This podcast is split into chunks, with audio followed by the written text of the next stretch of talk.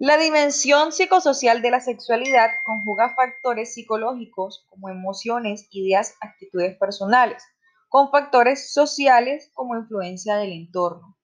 Su evaluación es muy importante porque con ella se pueden explicar el origen de numerosos trastornos sexuales.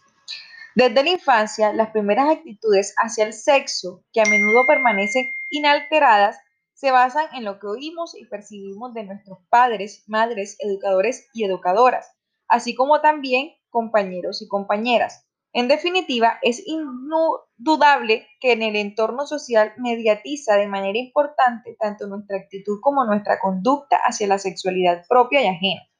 Cuando surgen problemas sexuales, por leves que sean, generan en el individuo reacciones de ansiedad, inseguridad, miedo al fracaso, etc. y repercuten en nuestro entorno, que puede responder adaptando diversas actitudes comprensiva, de colaboración o de rechazo o, en su defecto, de irritación, pero en general no suelen dejarla indiferente.